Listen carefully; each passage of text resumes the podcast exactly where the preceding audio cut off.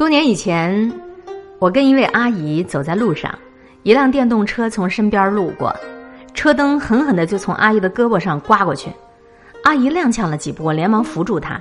那辆电动车剧烈的摇摆了几下，然后就在前面突的一下就停下来了。一双穿着时尚高跟鞋的脚支到了地上，车主扭过头来，大声的骂骂咧咧：“没长眼睛啊！你怎么走路的？净挡道！”我们明明是在便道里最靠里边的位置上，更何况电动车是从身后过来的，当时左右并没有其他车辆跟他抢道。我气不过，当时就准备跟那个人理论。阿姨拉住我，摇摇头，低声的说：“你不要跟这样的人一般见识。”阿姨制止了我，然后抬起头笑着说：“姑娘，对不起啊。”那个姑娘居然毫没有愧色，厉声的继续说。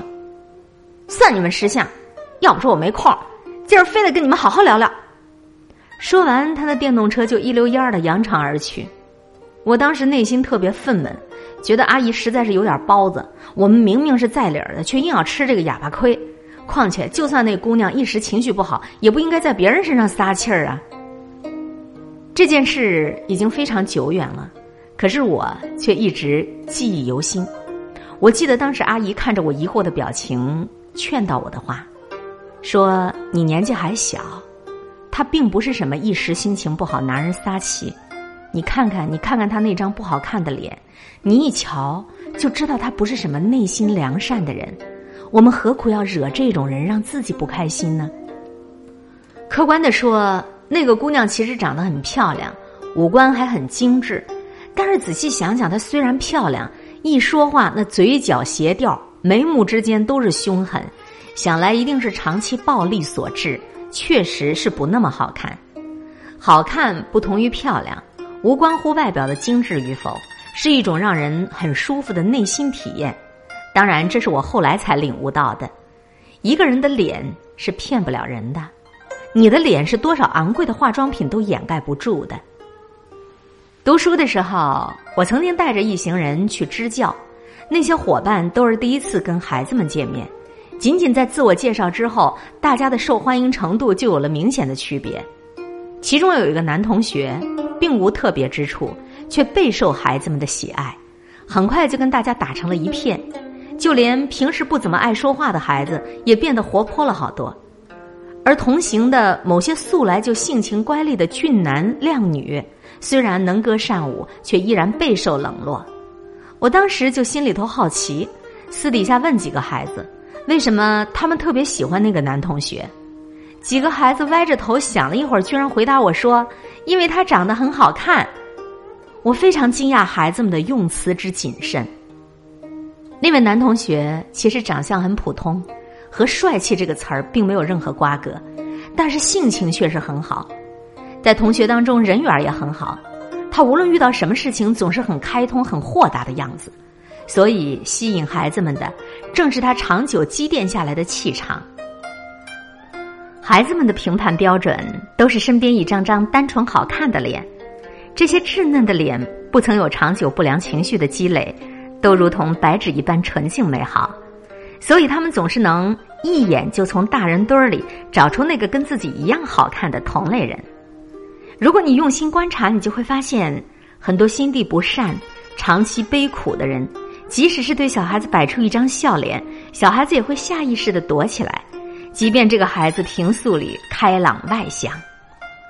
但是，当一个人有了一定的阅历之后，依然会慢慢回归到儿时，能够容易的对他人做出判断，对方过往的情绪就会变得一目了然。这个阶段。我们逐渐成长为最优秀而精准的以貌取人的人。关于以貌取人，有一个广为人知的生动案例，就是林肯总统面试一位新员工的故事。林肯的说法：一个人四十岁以前的脸是父母决定的，四十岁以后的脸就是自己决定的。一个人要为自己四十岁以后的长相负责任。情绪心理学当中也提到，每一个人的情绪都是一种外显的功能。面部表情是情绪外显的表现之一，情绪会通过人的面部流露出来。同样的道理，你可以通过观察他人的面部，也可以推测他人一时和一世的情绪。这也正是为什么那么多伟大的名人曾经留下那么多以貌取人的名言警句。席勒曾经说过：“心灵开朗的人，面孔也是开朗的。”无独有偶，巴尔扎克也这样说：“心灵反映生活，面貌反映心灵。”人是最没有办法自我欺骗的，尤其是自己的情绪。你的情绪总是堂而皇之的走出你的内心，爬上你的脸。那些内心狰狞、常年的沉浸在消极情绪当中的人。他的面容是找不出一处平静的素美的。一时情绪的激烈，我们还可以靠着自控力来压制、来克服，使它显得不那么凛冽。但是日积月累，你的情绪在脸上的体现，就会逐步隐秘的呈现出来。虽然上天对一个人的外貌只掷一次骰子，从出生那一刻就决定了你是不是一个漂亮的人。但是你依然可以决定接下来的人生要不要做一个好看的人。我曾经看到过一位女士的照片儿在同龄人当中还是漂亮的，但是却已经不再好看了。那张脸和眉宇间展露出来的是丝毫不加掩饰的怨愤、凉薄和不开心，写满了狰狞和只管输赢的种种情绪，任何化妆品都是没办法遮盖的。与人交往，很多人都无意识的选择那些面容看起来明亮的人，那种清澈和美好都能够瞬间点亮别人的情绪。内心美好善良的人，即使是面对人生中的各种竞争、各种压力，也不会变得面容狰狞和阴暗。压力是什么？它从来不应该成为一个人变得不好看的理由。就连你和陌生人接触，我们也都倾向于选择那些好看的人。比如你去买早点，那一家面容开朗的店铺老板会让你一天都有好心情、好胃口；比如你打的士，那个眉目之间都充满着对生活热爱的师傅，他不会那么容易路怒，他还会把家长里短很好听的讲给你听。那些让你觉得不好看、不舒服的人，远离就是最万无一失的办法了。有些人你惹不起，还是躲得起的。不去挑战那些长期被消极情绪环绕的人，这就是对自己的爱护。一个人不能让自己变得好看，就是对自己不负责任，而且无能。他不能很好的排遣自己内心的情绪，没办法进行情绪转换，这就是无能之一。他不能改善给自己带来不良情绪的处境，难以从根源上给予自己良好积极的心态，这就是无能之二。